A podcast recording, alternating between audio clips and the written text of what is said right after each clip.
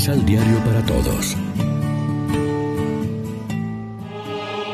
Proclamación del Santo Evangelio de nuestro Señor Jesucristo, según San Lucas.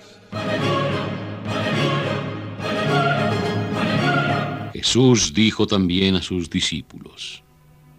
Había un hombre rico que tenía un mayordomo y vinieron a acusarlo de que estaba malgastando sus bienes.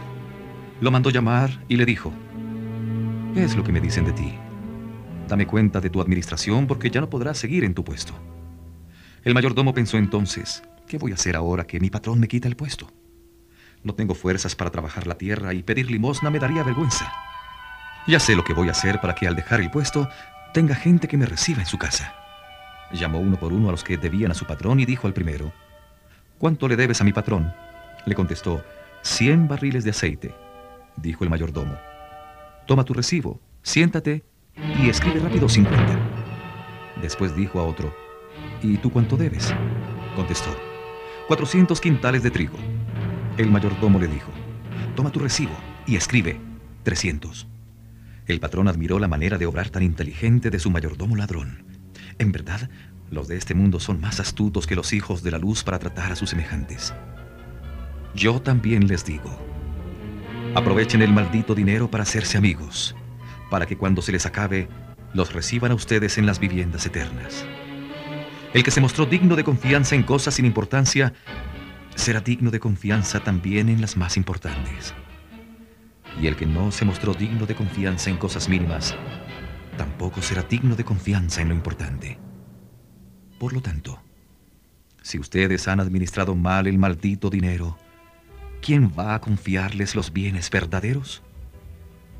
Y si no se han mostrado dignos de confianza en cosas ajenas, ¿quién les entregará los bienes que son realmente nuestros? Ningún sirviente puede quedarse con dos patrones. Verá con malos ojos al primero y querrá al otro, o se apegará al primero y despreciará al segundo. Ustedes no pueden servir al mismo tiempo a Dios y al Dios dinero. Lección Divina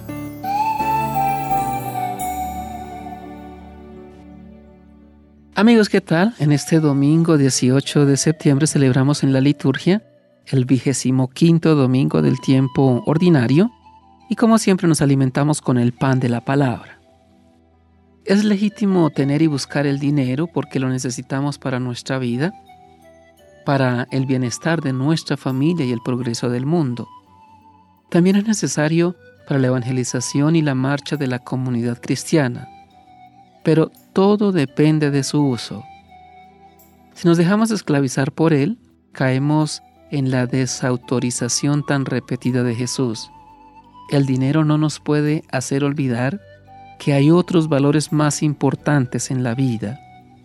Es una advertencia para la desenfrenada carrera a que la sociedad de consumo nos empuja para tener y gastar más y más. El dinero puede bloquear nuestra paz interior y nuestra apertura al prójimo y a Dios. Las riquezas no son nuestras. Nos han sido encomendadas para su administración. Son bienes ajenos, como dice Jesús, de los bienes del administrador. Todavía es peor si caemos en las injusticias y en la explotación del pobre. Hace bien el profeta Amós en recordarnos también a los cristianos de hoy que la fe pasa también por la caridad y por la justicia. Jesús nos dijo de una manera clara, cuando no visitamos al enfermo o al preso, o no ayudamos al hambriento y al desnudo, lo dejamos de hacer con él.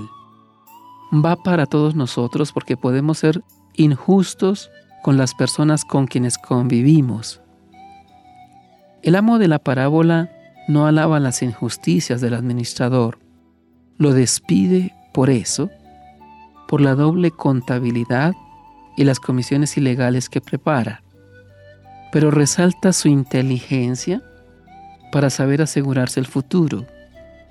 El administrador en cuestión era injusto y tramposo, pero espabilado. Es infiel, pero listo. Y Jesús quisiera que sus seguidores fueran no infieles o tramposos, pero sí inteligentes y avispados para las cosas del Espíritu. Reflexionemos.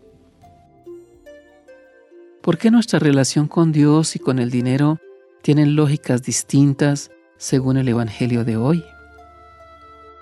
¿Qué uso debemos hacer del dinero para que no nos estorbe, sino al contrario nos favorezca en la consecución de lo principal? Oremos juntos. Señor, que sepamos descubrir lo relativo que es el dinero en nuestra vida, que no nos dejemos llevar por el vicio del consumismo, sino que aprendamos a vivir felices con poco y que sepamos desprendernos de lo superfluo. Amén. María, Reina de los Apóstoles, ruega por nosotros.